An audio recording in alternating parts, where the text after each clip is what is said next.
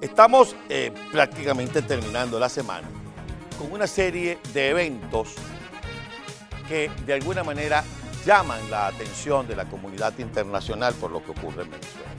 Pero todo sigue allí, suspendido, digamos, gravitando, pudiera ser la palabra adecuada, de acuerdo a lo que ocurra en los Estados Unidos en el próximo 3 de noviembre.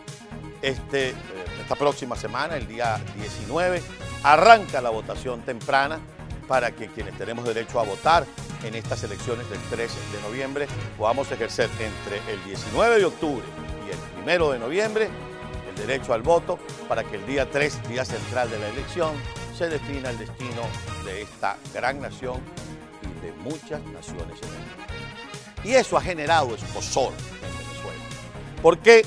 Porque cada vez más la comunidad internacional se da cuenta que el tema de la ley antibloqueo, de la comparsa electoral del 6 de diciembre inventada por Maduro para tratar de crear una supuesta normalidad y una sensación de democracia, el mundo no se lo come. No se lo come Estados Unidos, no se lo come Europa. Y tan no se lo come Europa que ya empezaron desde las filas de la pandilla que gobierna Venezuela a tirarle peñones a los europeos. Verbigracia lo que hizo el capo Diosdado Cabello en su basofia de cada miércoles, donde lo que hace es abrir la cloaca para soltar lo que tiene contra el rey de España. Aquí no vamos a hacer una defensa ultranza del rey de España. Ah, pero antes España le convenía, antes España les caía bien, antes Europa era la meca, claro. Ellos pensaban, bueno, si nos tumban nos vamos para Europa. Vamos a ver, con el permiso de ustedes, si están desayunando o si ya desayunaron, eh, este pequeño fragmento de la cloaca de Diosdado Cabello. Que es la cosa más aberrante del mundo, tener un rey o una reina. ¿Qué sentirán? Y pueden hablar de otros países, en verdad.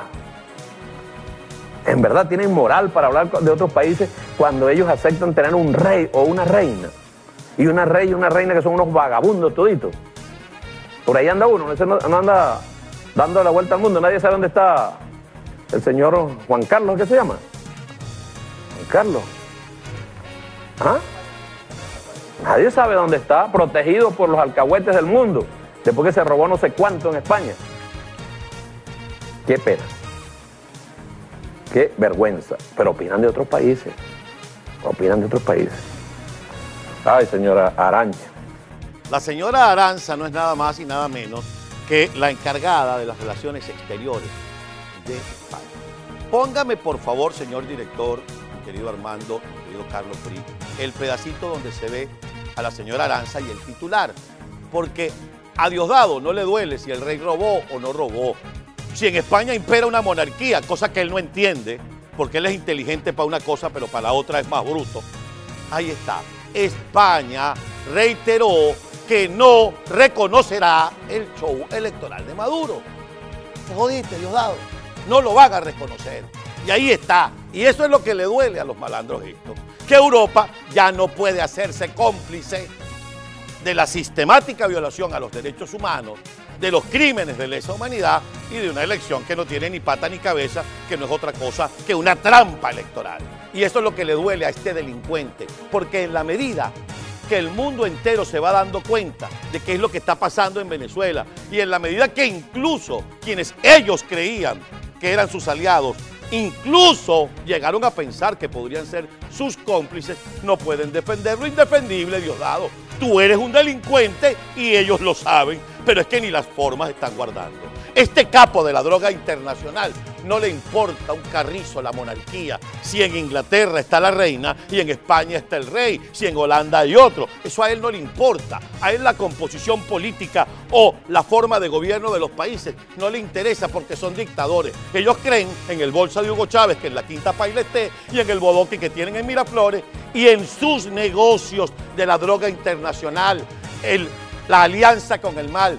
Ya está prácticamente develado las relaciones de Nicolás Maduro con Hezbollah. Ya está completamente develado que Nicolás Maduro, Diosdado Cabello, Tarek El Silvia Flores tienen precio en su cabeza.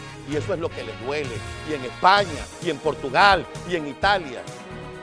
van a terminar de confirmar y van a terminar de conformar un bloque antidictadura en Venezuela. Y eso es lo que le pesa a este delincuente, que cada vez el rincón se hace más estrecho. Y eso es lo que tenemos que hacer los medios de comunicación, decir internacionalmente lo que está pasando en Venezuela ya ni tus cómplices te pueden acompañar porque ustedes han, caído en eso, en lo peor de la delincuencia transnacional. Son una banda de crimen organizado. España te va a dar la espalda porque te la está dando, porque ni siquiera la forma estás cumpliendo. Y este delincuente con braguita anaranjada está pronto a llevar las cadenitas en los tobillos que le hacen juego con las pulseras, a caminar cortico y a pagar por tus crímenes. ¿Lo quieres así, delincuente? O más claro.